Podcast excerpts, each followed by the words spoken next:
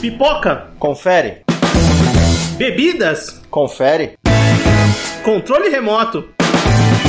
Na mão e pronto pro play. Então agora estamos entrando no Sofaverso. Muito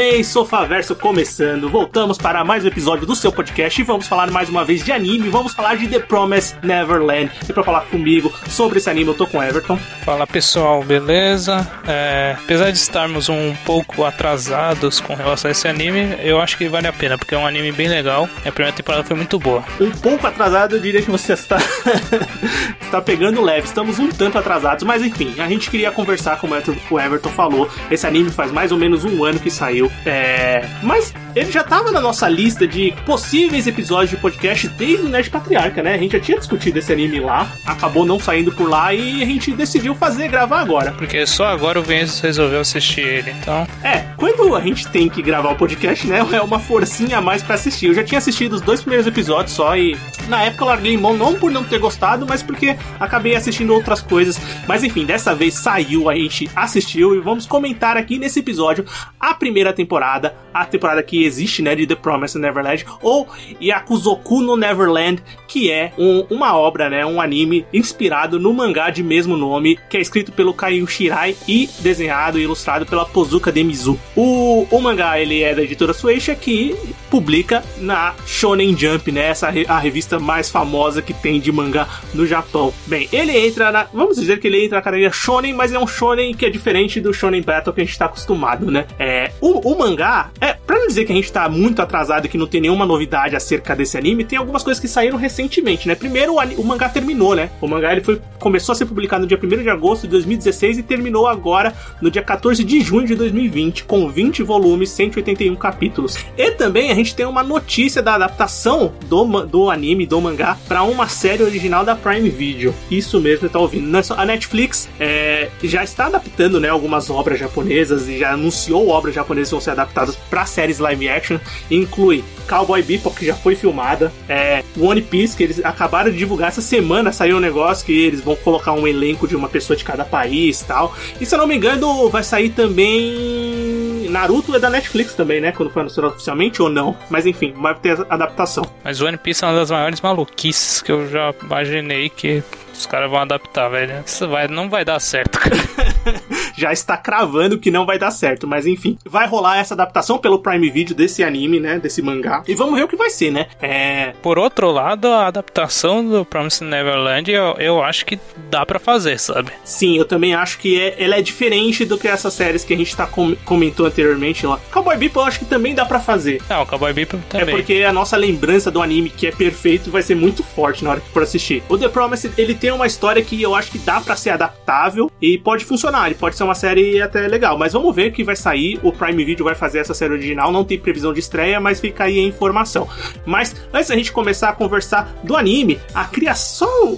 Um adendo rápido, né? A criação, né? Um mangá recente. É, esse mangá do Kaiu Shirai é o primeiro mangá dele completo, né? É, ele já tinha tentado é, outras histórias da Shonen Jump, elas foram recusadas, mas quando ele chegou com essa história do The Promised Neverland, é, ele conseguiu é, emplacar a sua série. A Pozuka Demizu já era uma ilustradora conhecida no Japão. Ela já, ela já tinha ilustrado um, um, um, um mangá um mangá, é uma light novel chamada Kirugumi. E também ela era ilustradora de alguns cards de Pokémon. E também ela, tipo, é, é ilustradora. Sabe aquelas ilustradoras que postam seu trabalho na internet, no Twitter, no Instagram? Tinha muitos seguidores, então ela já era famosa pelo seu trabalho de arte. Quando, quando o, o Kaiu Shirai chegou com a história para ela, ela, ela na hora, eles formaram uma bela dupla. E eles publicaram uma one shot na revista Jump Jinga, que é uma, que é uma revista da Jump também, né? Pra publicar essas one shots para descobrir novos talentos. E essa one shot se, se chama Pop's Wish. Antes, então, aí eles perceberam que eles iam se dar bem na produção do, do The Promised Neverland e aí o mangá foi pra frente. Mas a gente vai aqui conversar, não vamos dar spoiler do que acontece posteriormente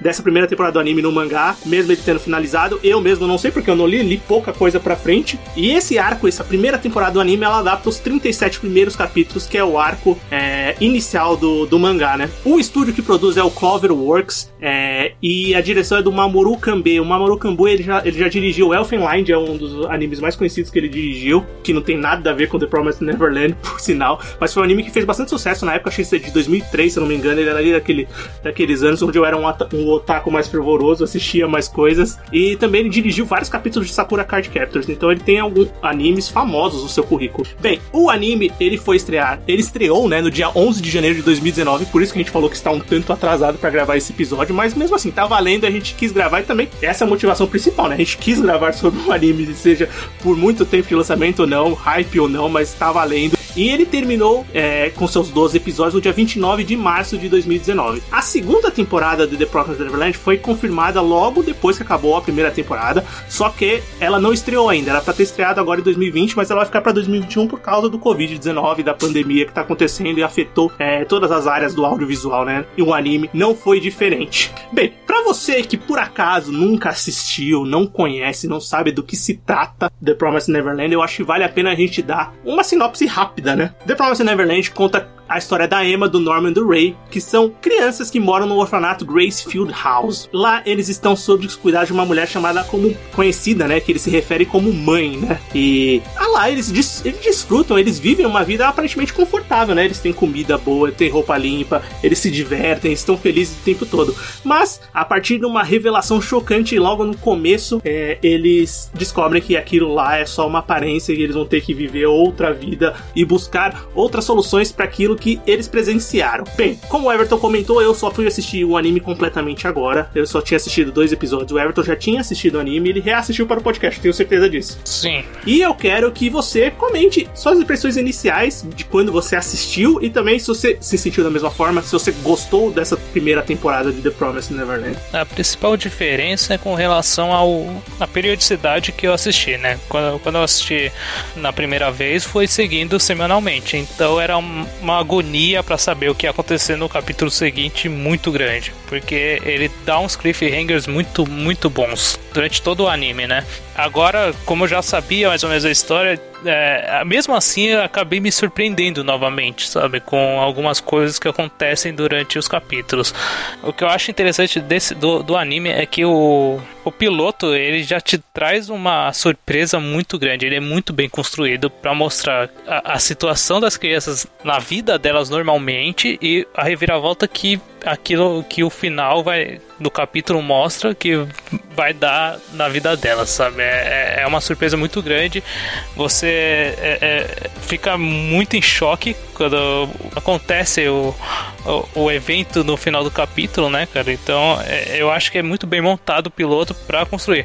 E do, isso vai seguindo pela série inteira. A série inteira tem uma construção de uma narrativa muito boa nessa questão de construir um mistério e de ir revelando aos poucos algumas coisas. É, é, é essa primeira temporada, quer dizer, esse anime, né, essa série, é, ela surfa muito e muita gente na época que saiu comparou o Death Note ou Code Geass, que são essas séries que são mais famosas por é, colocar a inteligência dos seus personagens e a resolução de mistérios e de táticas hum, como o enredo principal. A gente tá falando de um shonen que tá saindo na, na, que saiu na Shonen Jump que não tem batalha, né? Essa primeira temporada batalha, batalha não tem nenhuma. Não sei se posteriormente no mangá isso acontece, mas o foco ele surfa muito nessa onda de Death Note, por exemplo. Muita gente, é, se você entrar no Crunchyroll, fala assim: Nossa, eu me lembrei de Death Note. Puta, Death Note, Death Note. Enfim, eu acho que o, o, o Everton comentou do piloto. O piloto dessa série, é, para mim, ele é arrematador para você continuar assistindo. A série constrói muito bem o mistério na primeira temporada. Esse primeiro arco ele funciona muito bem. É, as, os capítulos eles são cheios de cliffhangers que você fica é, instigado a saber o que tá acontecendo. Os personagens são interessantes, você quer saber, principalmente dos três protagonistas, mais deles.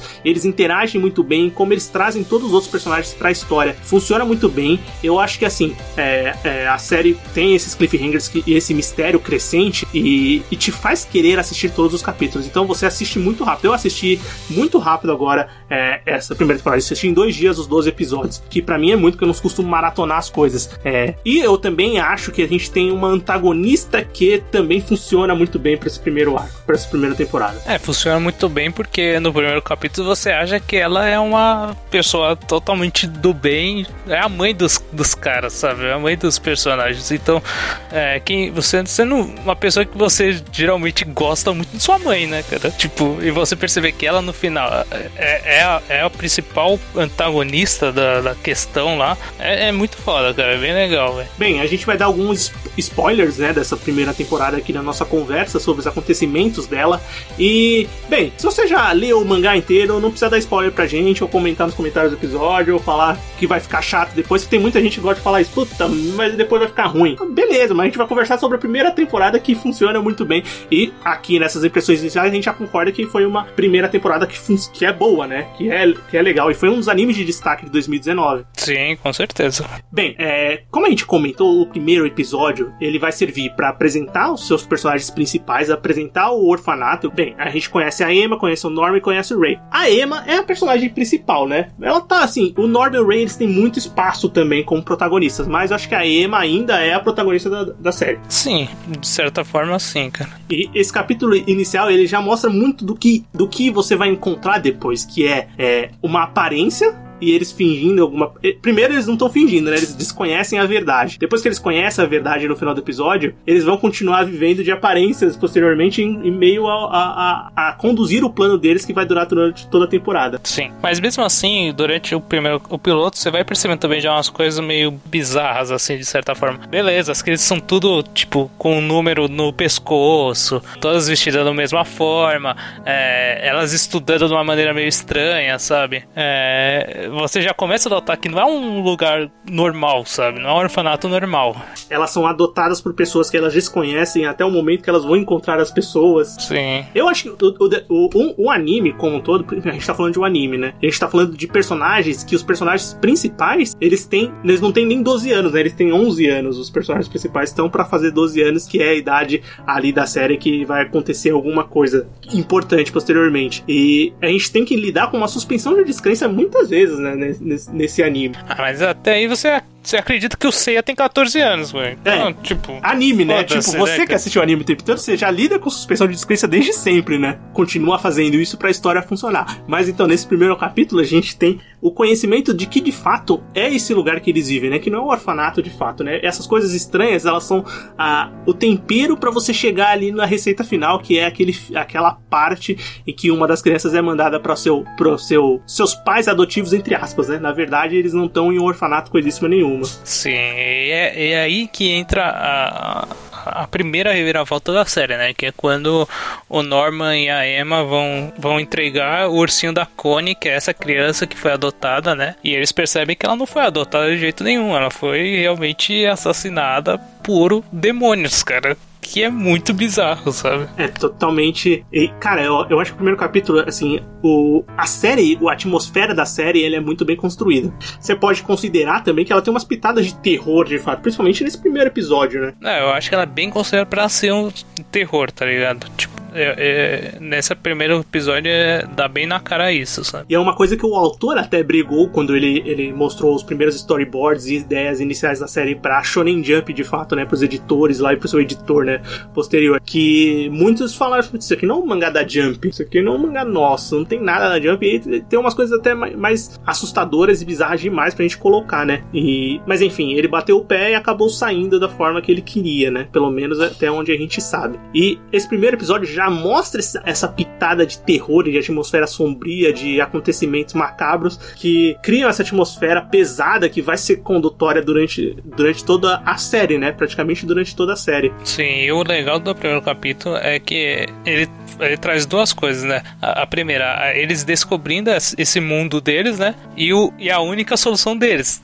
Vamos fugir, cara. Não tem outra forma de fugir, de, de sair dessa situação. Vamos fugir desse lugar. E, e eu acho que isso é um, é um, ponto, é um ponto importante, é um ponto positivo também. Que é, o primeiro capítulo ele já mostra o que, que vai ser a, a série. O plot já tá ali, né? Eles moram no orfanato, não é um orfanato. Eles descobrem que eles não são nada mais do que alimentos para esses demônios e vamos fugir. é isso, é o fio condutório que vai seguir durante toda a temporada, dando essa primeira temporada, que esse arco que é o da fuga, que, que vai acontecer ou não quando você tá começando a assistir a série. A partir daí, eles vão começar a bolar o seu plano de fuga, né? A Emma e o Norman começam a bolar o seu plano de fuga, e aí a gente começa a ter nos próximos episódios, nos primeiros episódios, a apresentação de cada personagem suas características, né? Principais. A Emma, que é uma menina mais gentil, uma menina mais bondosa, que pensa em todos os outros. O Norman, que é o cara calculista, inteligente, que vai pensar em todos os cenários possíveis para essa fuga. E eles vão trazer o Ray também, que é o outro garoto ali do trio, que é o cientista da turma, vamos dizer, o, é o cara inteligente, o cara que tem mais, mais frio também, né? mais frio também, com certeza, para bolarem o seu plano é, completo de fuga, né? Mas a partir do, de cada episódio, desse começo que eles que a gente tá conhecendo os personagens, a gente também tá conhecendo é, as motivações de cada um em querer fugir, como eles pensam em querer fugir e algumas coisinhas que vão jogadas ali como empecilhos para você ter uma fuga mais trabalhosa no final e mais,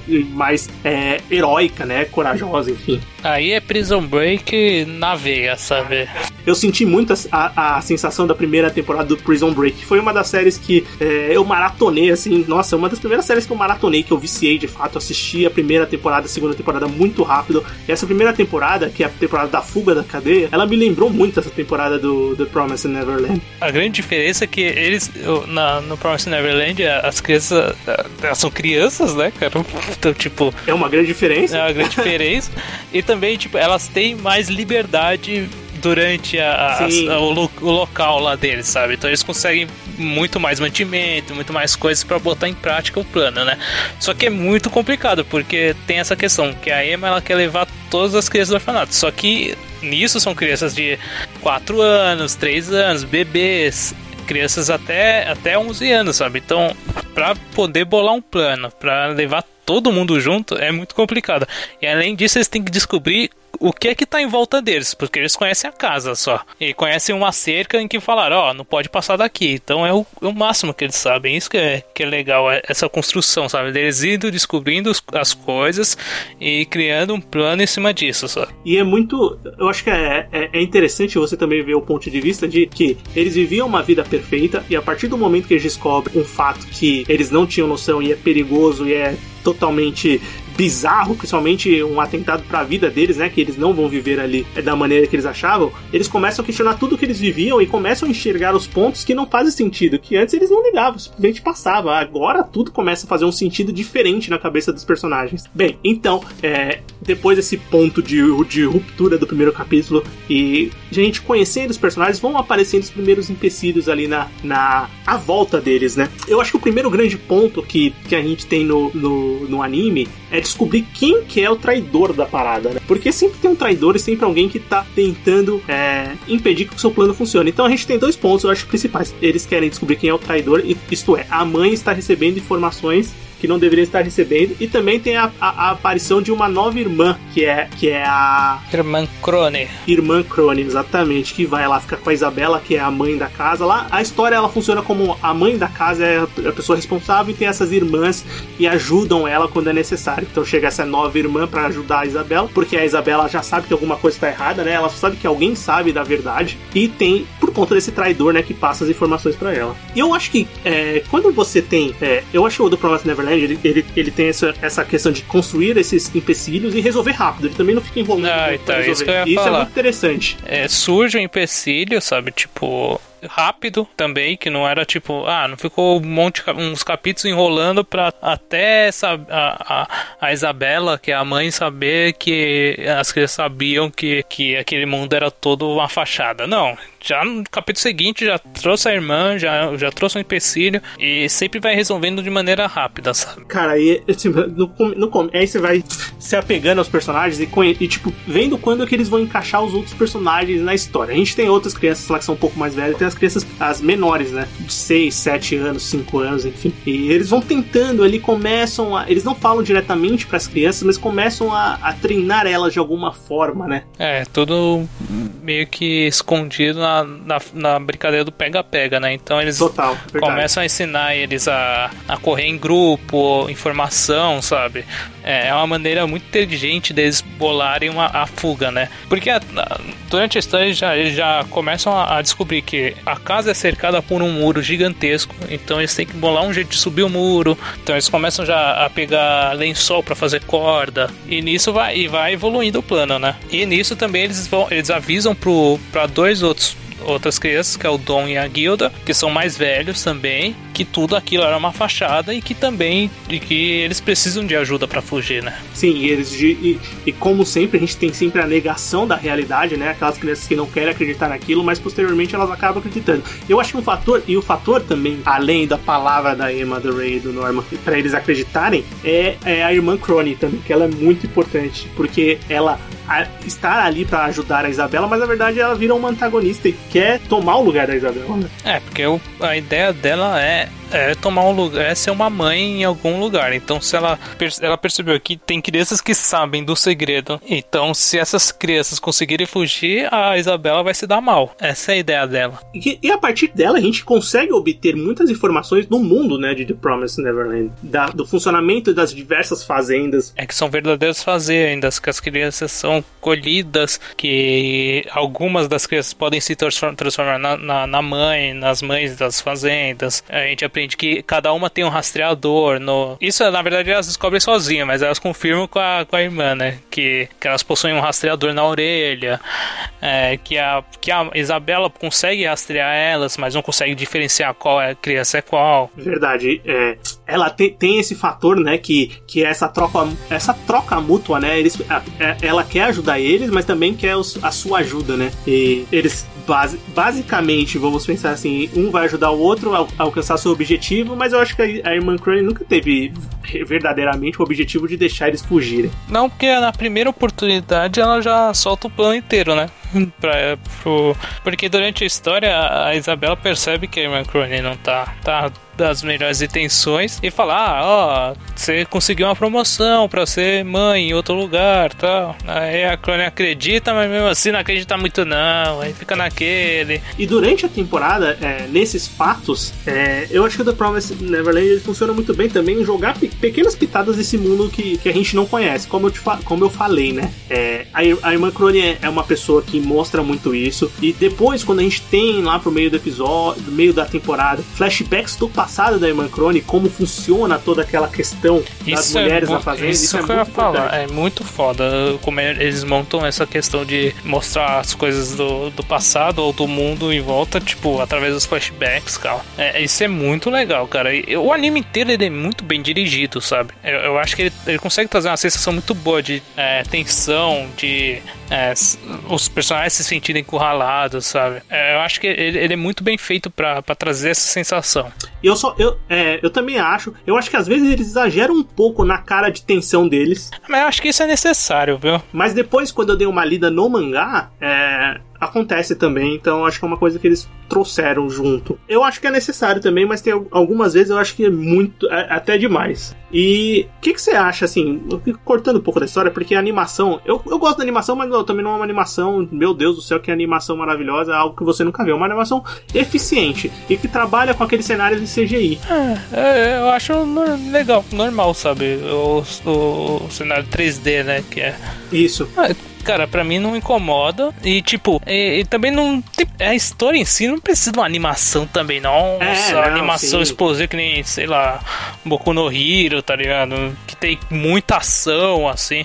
Não, cara, limita um pouquinho, dá pra fazer uma coisa tranquila, sabe? Por isso que eu acho que eles usam muito nas expressões, sabe? Sim. Também. É verdade, porque realmente a gente não tem cena de ação, não tem batalhas, não tem é, movimentações intensas dos personagens, assim, como a gente, a gente comentou mesmo da animação do Boku no Hero Academia, o Everton falou agora, que sim, tem uma animação melhor porque necessita desse, dessa coisa melhor, né? E aqui a gente tem uma animação eficiente, que funciona bem pro, pro, pro que eles querem mostrar, que é esse jogo de gato e rato, né? De jogo de inteligência, de, de, de aparências que que, vai conduzir a série toda. É legal do, na, no decorrer da série que, tipo, acho que até a metade, mais ou menos, você.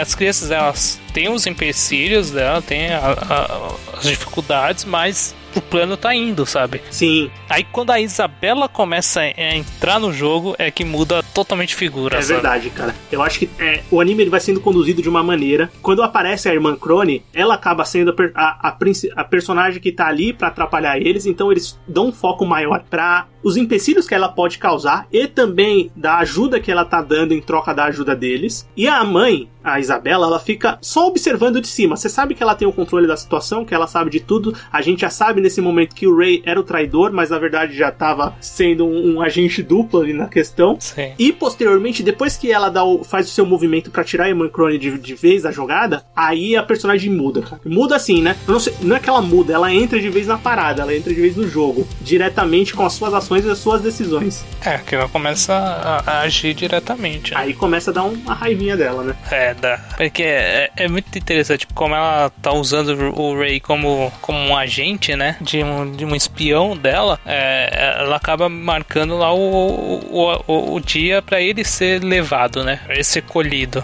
E isso dá meio que um prazo pra, pra Emma e pro Norman fazer o plano deles, né? À medida que ela entra no jogo, ela faz duas coisas muito pesadas, muito assustadoras, sabe? Ela quebra a perna da Emma, assim ela não pode correr e fugir, e ela manda, ela fala que o Norman vai ser enviado no dia seguinte, sabe? Então, tipo, é, ela realmente mudou totalmente o plano deles. Cara, é uma cena muito impactante, cara. É, as ações que ela, que ela coloca para mudar o plano dele. Essa, essa cena da Emma é foda. Ela já tinha. Ela já tem a primeira ação, primeiro, de, de tirar a irmã Crone da jogada, né? Sim. Manda ela de.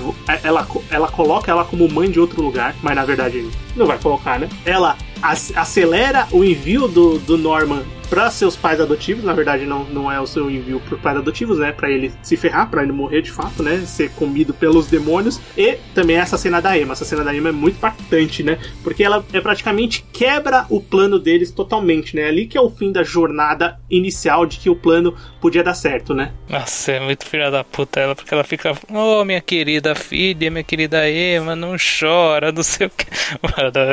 ela é muito, muito filha da puta, né? Cara, é, to, é total.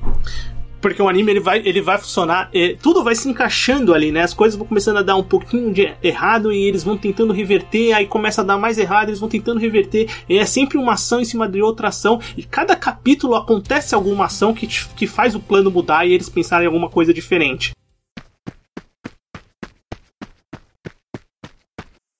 A gente falou, assim, como a série vai funcionar, né? De tanto, não vamos dar spoilers de realmente o que vai acontecer aqui, o que não vai acontecer, de como cada capítulo acontece, mas os personagens, como a gente comentou, eles são interessantes, né? E a gente falou que uma das ações da Isabela é ferrar com o Norma, né? E mandar ele de volta. Por quê? Porque o Norma é o cabeça do plano, né? É o cara que tem as, as, as sacadas, é o personagem, né? Que tem as sacadas mais inteligentes, que formulou o plano de alguma forma, que tinha um conhecimento ali da muralha, porque ele já tinha visto. E tem uma. Um, a partir do momento ele, ele sai da série, né? Ele sai da série, não. Ele morre, né? Não, não mostrou o corpo, ele não morreu, né, cara? Bem, eu não sei se ele morre, mas é, a possível morte dele que a gente sabe que ele não vai morrer, né? Pô, a gente, a gente assiste anime, séries, filmes e não mostrou o corpo, não morreu. Ele deve aparecer mais pra frente. É, porque o Norma é muito interessante a cena. Porque ele, como ele ia ser mandado, tipo, no, no dia seguinte que a Emma, que a mãe quebra a perna da Emma, é, eles falam assim: não, a Emma e o Ray decidem, não, você vai ter que fugir agora, sabe? Então, tipo, se esconde e depois a gente foge todo mundo junto. E o Norman consegue subir, escalar o muro, né? E quando ele chega lá, ele percebe, ele traz novas informações que são muito interessantes, sabe? É, a principal delas é que, além de ser um muro, ela é cercada por um penhasco. Então, aquela cena eu acho muito foda, cara. Quando ele tá olhando, quando ele vai explicar, ele volta cabisbaixo, porque não ia conseguir se esconder, é mais fácil ele, ele é, se sacrificar para fornecer informação pro Ray e pra Emma. E, e, quando ele volta e fala assim, ó, puta, eu tenho um penhasco, então, tipo, é, é, realmente é colocar muito mais dificuldade num plano que já era muito difícil. E sempre tem aquela batalha interna de cada personagem, porque assim, como a gente comentou, cada personagem tem sua característica principal, né? E a Emma em nenhum, momento, em nenhum momento quer deixar o Norman de fora, né? Eles ainda têm o plano de levar todo mundo, é, e o Norman é o cabeça disso, ele não podia estar de fora. Quando a gente tem o impacto da, da, da decisão do Norman para que o plano conseguisse seguir adiante, é, os personagens personagens se sentem muito, né? Mas eles, eles também conseguem enxergar a necessidade de continuar com o plano, né? E posteriormente, né? Porque é, a gente, quando a gente chega mais ou menos ali no capítulo 9, 10, se eu não me engano, é, o plano tá morto, né? O plano morreu com o Norman, né? Fica bem característico isso. Isso é interessante, eu acho que a maneira que montam, montaram isso, né?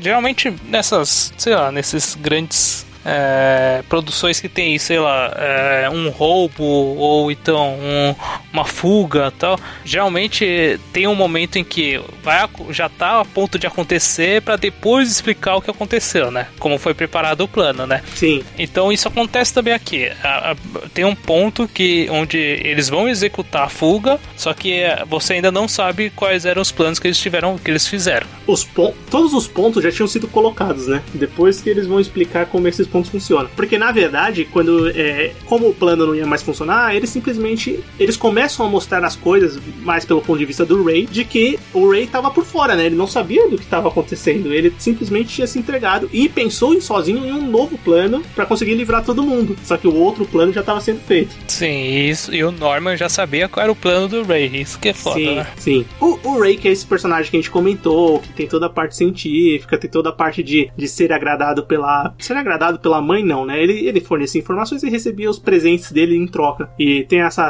essa coisa científica de construir as coisas. Obviamente, quando eu falei da suspensão de descrença, você tem que levar em, em consideração também aqui, por exemplo, que ele conseguiu as peças de um monte de coisa para criar um, um negócio que é desativar os rastreadores. Ok, tipo, você vai ter que aceitar isso. E ele bola sozinho um novo plano para conseguir livrar todo mundo do perigo. E a partir daí, a gente sabe que existe outro plano. E todo esse capítulo de, de mostrar de como eles estavam pensando no outro plano, a Emma, a Guilda e o Dom, é, é muito legal, cara. É, é muito interessante e te traz de volta é, pro anime. E outra, uma coisa que eu acho bem legal que é que tudo funciona, né? Faz sentido. Porque você, ok, você tá falando, como eu falei, da suspensão de descrença, de, de levar, tá, isso aqui eu vou, vou relevar, mas eu sei que pode, que não, não seria tão fácil assim. Mas os pontos fazem sentido porque foi construído na trama. E quando a gente chega para essa parte final de os todo mundo é, sabe do seu plano e o plano de fato é executado, é, o capítulo 11 e o capítulo 12, principalmente o capítulo 11, eu acho ele muito foda, que é onde o plano começa a ser executado de fato. Porque acho que quando chega no último capítulo, que é o capítulo da fuga, que é o capítulo que tá todo mundo é, esperando para saber o que vai acontecer, de fato, é, a gente já tá comprado por tudo que foi mostrado e a gente não vai esperar que a fuga seja realizada.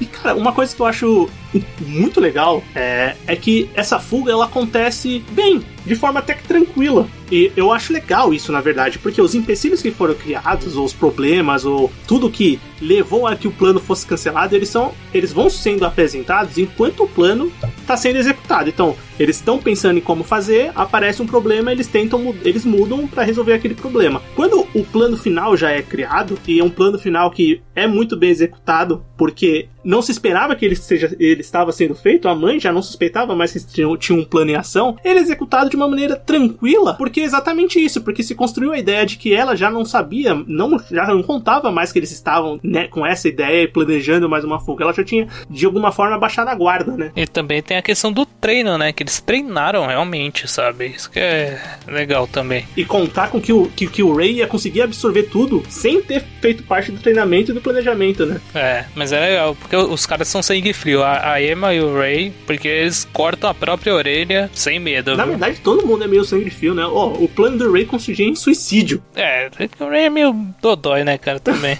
mas é da hora, ele, ele tem uma peculiaridade que na série é muito importante, que é que é quando a Amy e o Norman perguntam, mas como você sabia da verdade se a gente nem tinha te falado tal? Aí ele fala, não, pô, eu tenho uma memória que me lembro de coisas que eu, quando eu era um feto, sabe? Então, ele fala que ele tem memória de muita coisa e, e por isso que ele já sabia de, dessa condição, sabe? Cara, e eu fui dar uma. Eu fui coloquei na internet para pesquisar se existe essa tal síndrome e ela existe, na verdade. Essa, essa, essa síndrome é verdadeira. Ela, puta, acontece praticamente nunca, né? São pouquíssimos casos, mas se chama memória, é síndrome da memória autobiogra autobiográfica altamente superior. Ixi. São pessoas que têm é, essas memórias assim desde quando, logicamente, não é uma memória perfeita, mas tem pessoas que lembram de quando estavam na barriga da mãe ou tem memória de quando tinham poucos meses de vida e relances e ideias e isso acontece de fato. Tem pessoas que realmente têm é, essa memória. Porque você pode já estar assistindo e pode pensar, ah, pô, isso aí o cara inventou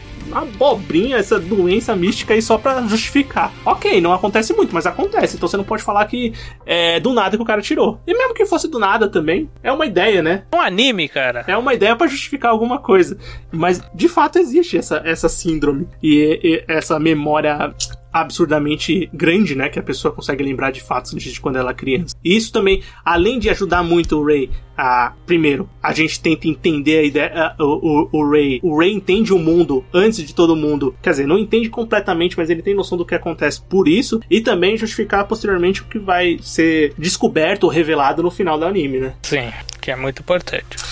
Uma coisa que é importante que a gente comentou é Bem, o orfanato tem lá suas, as meninas, os meninos, e isso faz parte da revelação do mundo, né? Quando essas crianças completam 12 anos, que é a idade que eles julgam ideal, na verdade, quem julga ideal são os demônios que vão se alimentar delas, eles consideram que ali, com os 12 anos, elas têm idade ideal para ser um prato apreciado por eles, né? Na verdade, o cérebro das crianças, né, ele tá, mais, ele tá desenvolvido num ponto que é bom para eles. Leva em consideração a inteligência, então só chega aos 12 anos que as crianças mais inteligentes, né? Sim, que tem altas pontuações nas provas e tudo mais, né? Se você for burro, você vai morrer mais cedo.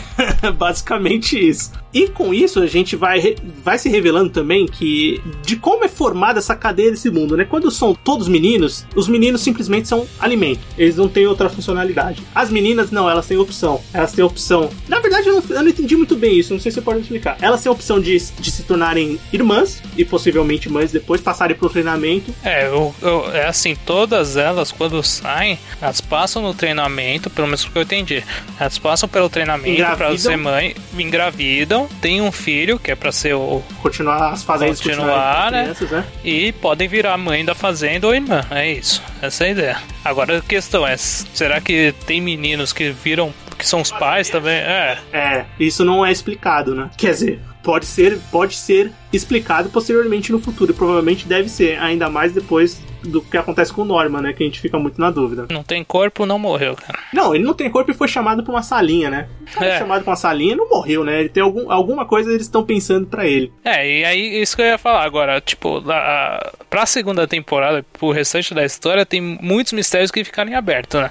O que, ficou, o que aconteceu com o Norman, tipo, a gente viu que não, a gente não tem certeza que ele não morreu, sabe? É, como é o mundo do lado de fora, sabe? Se tem pessoas humanos em outros lugares ou se é só essa questão das fazendas.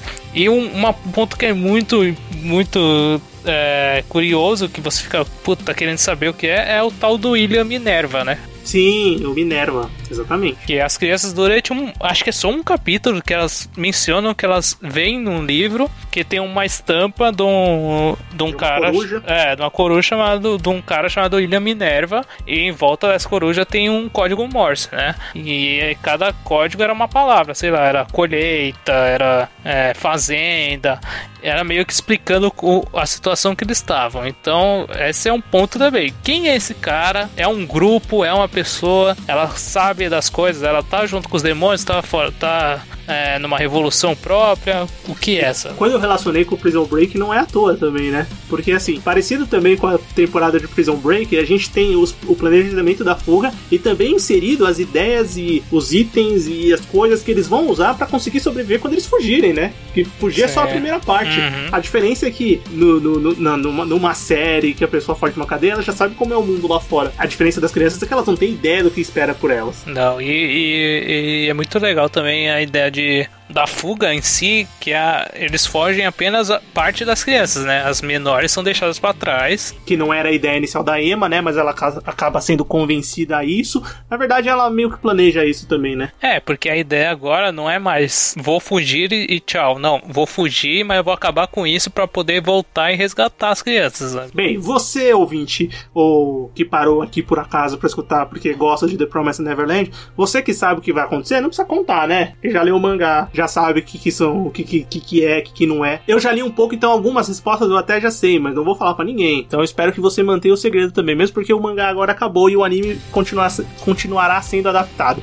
Mas eu acho que essas, essas dicas que eles colocam para você continuar a interagir nesse mundo te traz muita vontade de assistir uma nova temporada. Obviamente, muita gente elogiou essa primeira e muita gente deve estar esperando para assistir a segunda. E com é, esses cliffhangers que funcionam até o último capítulo, nossa, a expectativa sempre continua lá em cima, principalmente pelo término da temporada. Bem, a gente queria falar do The Promised Neverland, né? Então aqui está, é, logicamente, tem muito. Se você não assistiu ainda o anime ou você parou por algum motivo que nem eu parei lá no primeiro episódio, assista, vale muito a pena a primeira temporada. É, é um anime que é diferente do que a maioria que tá saindo. Não é uma novidade maravilhosa, uma novidade completa, melhor, o melhor anime do mundo, ou a coisa mais diferente que você vai assistir, mas é um anime muito bom. E eu acho que é ele tem uma qualidade para você também que não assiste anime frequentemente, que ele é acessível para você. Ele não é um anime de nicho totalmente para quem assiste anime. Eu acho que ele funciona muito bem para quem não tá inserido diretamente no mundo dos animes. É por isso que, como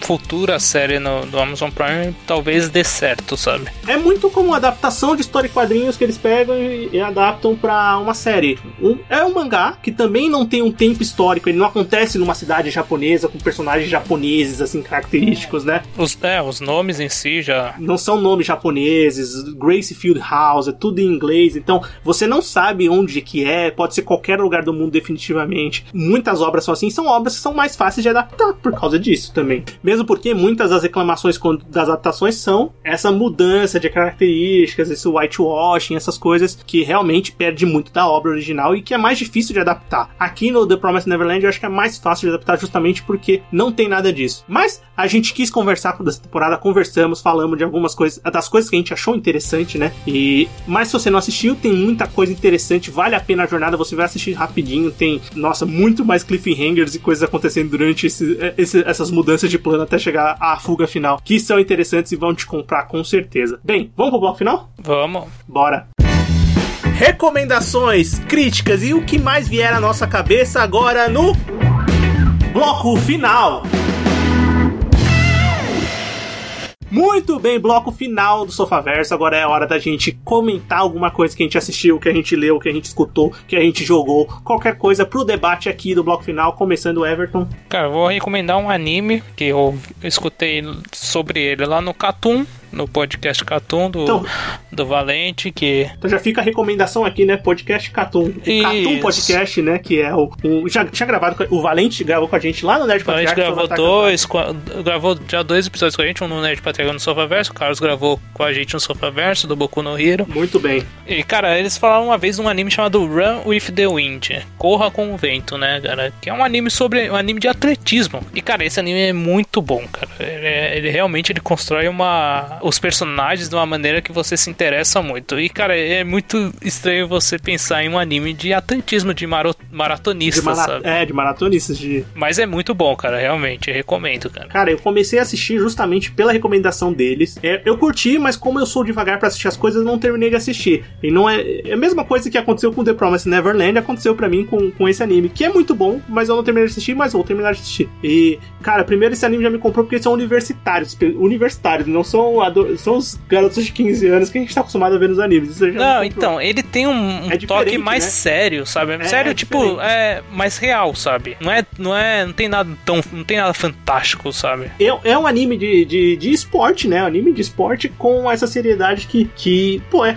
é, funciona muito bem. Eu gosto dos personagens, gostei dos personagens, eu acho a animação é muito boa. Eu não sei se é o mesmo estúdio do Haikyuu, mas parece bastante, né? Cara, talvez deva ser o mesmo do criador de character design, sabe? É, é, parece bastante. Haikyuu também, que se você não assistiu, assista, que é um dos. É, pra mim, é o melhor anime de esporte que eu já vi. Anime, assim. Mangá eu não li, o Everton tá lendo mangá. Que é bom também. Não sei se vai bater em Slandunk, mas, cara, a Haikyuu é sensacional. Mas fica a recomendação, essa recomendação é muito boa, Everton. Bem, é, eu não consegui ver muita coisa aqui, né, na verdade. Eu vou comentar o que eu comecei a assistir o Warrior Nun, porque aí já faz a ponte com, com o nosso podcast do calendário de julho, que foi saiu recentemente. E se você quer se informar sobre o que vai sair em julho na TV, TV, no streaming, é, em sei lá onde você assiste. Escute os nossos episódios de, de calendário. Eles saem todo o final ou comecinho do mês vigente, né? Então de julho saiu ali no finalzinho de junho, né? No último, no último domingo de junho. E a gente comentou os principais lançamentos. A gente comentou desse lançamento, chegou no dia 2 de julho na Netflix, que é o Warrior Nun,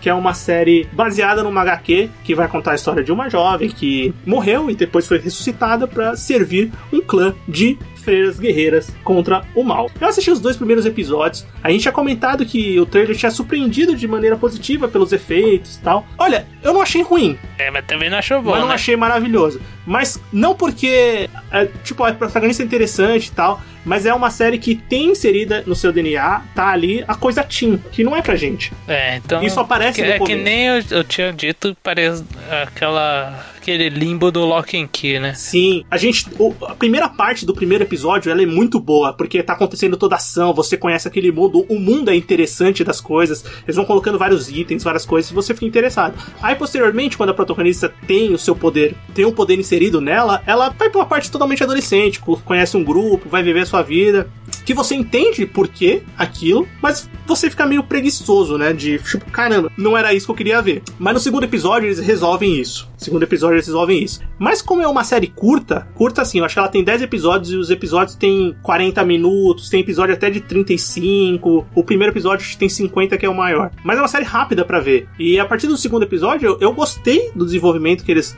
trouxeram, tem um pouquinho mais de ação, já tem uns efeitos que são legais mesmo, que apresentam os monstros e tal. E eu vou continuar assistindo. Mesmo não sendo uma série perfeita, eu acho que é uma diversão válida. Muito obrigado pra você que escutou até aqui. Essas foram nossas recomendações ou comentários do bloco final, né? E e ouvinte, você quer continuar escutando o Sofaverso? Continue em qualquer agregador, no seu agregador preferido. Todo domingo tem episódio novo. Você pode escutar pelo site sofaverso.com.br ou você pode assinar o nosso podcast no seu agregador favorito. A gente tá no Spotify, a gente tá no iTunes, Google Podcasts, no Deezer ou no seu agregador, no Google Podcasts. Eu já falei Google Podcasts, eu já falei duas vezes, mas enfim, a gente tá no seu agregador favorito, é só você procurar Sofaverso lá. E se você quer conversar com a gente, é- pode conversar, a gente não morde, a gente é super gente boa. A gente tem um grupo no Telegram, você pode entrar no grupo. Se você usa Telegram, você entra no grupo, conversa com a gente, a gente tá sempre tentando postar alguma novidade lá, algumas notícias saem durante a semana, conversando sobre os nossos episódios.